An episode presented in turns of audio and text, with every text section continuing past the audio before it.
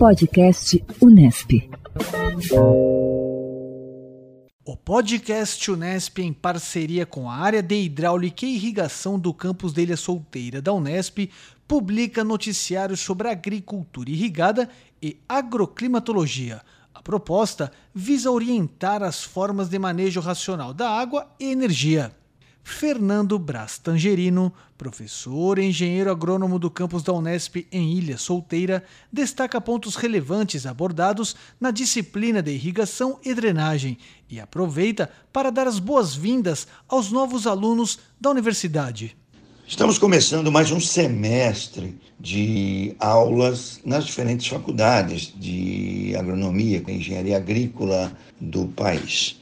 Com isso, a disciplina de irrigação e drenagem será oferecida e olha, tem o objetivo esta edição convidar, conclamar, chamar a atenção para os nossos alunos e todos eles, todos os futuros profissionais do país, para o nosso potencial de 54 milhões de hectares possíveis de ser irrigados no estado de São Paulo, nosso potencial é de 4,9 milhões de hectares para uma área irrigada de apenas 435 mil hectares irrigados. Portanto, um grande potencial.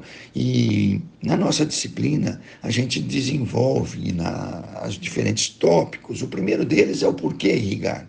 Para termos a segurança alimentar, para termos oportunidades socioeconômicas e ambientais, rodar a roda da economia, sequestrar mais CO2, produzindo mais alimentos. Onde irrigamos?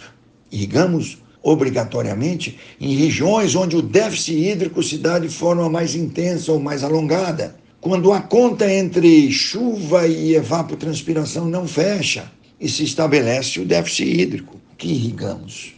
Hoje é difícil falar que existe uma cultura que não deve ser irrigada. Veranicos de 10 dias em janeiro, dezembro, fevereiro podem trazer, em determinadas regiões, perdas de produtividade substanciais.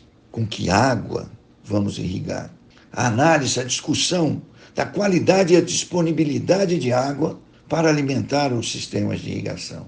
E, e eu gosto muito de dizer agricultura ou agropecuária irrigada, ao invés de simplesmente irrigação. Por quê? Eu tenho um entendimento mais amplo de toda a roda, a cadeia econômica, desde os insumos que são comprados, adquiridos em maior quantidade ao longo do ano, até o alimento que é proporcionado à sociedade em maior quantidade. E aí sim chegamos no como irrigar, qual o método, qual o sistema de irrigação mais adequado àquela propriedade. Discutiremos isso, projetaremos esses sistemas, que não existe um melhor que o outro, e sim o mais adequado a cada situação, seja pelo solo, seja pela declividade, seja pela cultura a ser irrigada e até mesmo pela disponibilidade de, de bolso. O quando irrigar acontece após o investimento em sistema de irrigação, quando discutiremos as diferentes formas de colocar água no momento na quantidade certa, através de sensores no solo ou estimativa da evapotranspiração pelas estações agrometeorológicas. E fechamos o curso com a drenagem, em que se dá em três vertentes.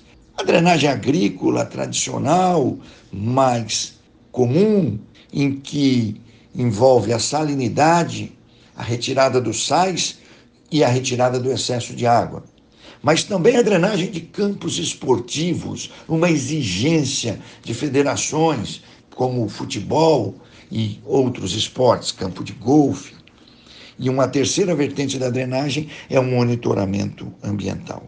Como vamos aproveitar para aprender tudo isso? Claro, questionando, interagindo com o professor mas através de livros. Um bom exemplo, nesse momento, para ter uma visão mais geral, é o livro editado pelo Dr. Lineu Rodrigues e o Dr. Daniel Zacaria, Agricultura Irrigada, um breve olhar, em suas mais de 400 páginas, em capítulos, pequenos capítulos, é impossível você não se encontrar em um deles, que poderá despertar o seu interesse ainda mais.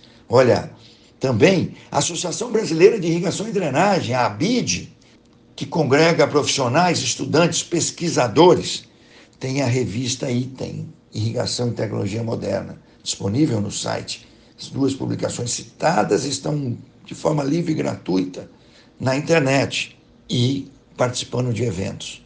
O tempo é curto, então vamos falar do terceiro encontro da agricultura irrigada do Brasil Central, promovido pelo Instituto Inovagre. Vai acontecer em Brasília de 12 a 13 de junho.